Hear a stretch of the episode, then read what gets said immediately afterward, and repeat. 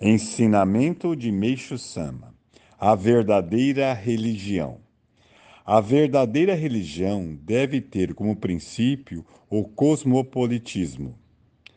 Não será verdadeira se tiver com foco apenas um país, um povo ou classe.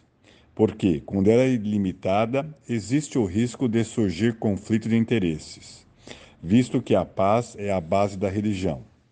A eliminação dos conflitos deveria fazer parte da sua essência. Consequentemente, entrar em conflito significa renegar a religião.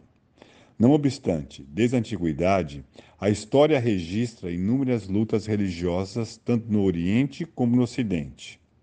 Chamamos de fé sojo a religião que é restritiva e de religião daigyo a que abrange o mundo. Logo se vê que a religião Daijo é, de fato, a verdadeira religião. Por Meixo Sama, em 5 de novembro de 1949, Alicerce do Paraíso, volume 2.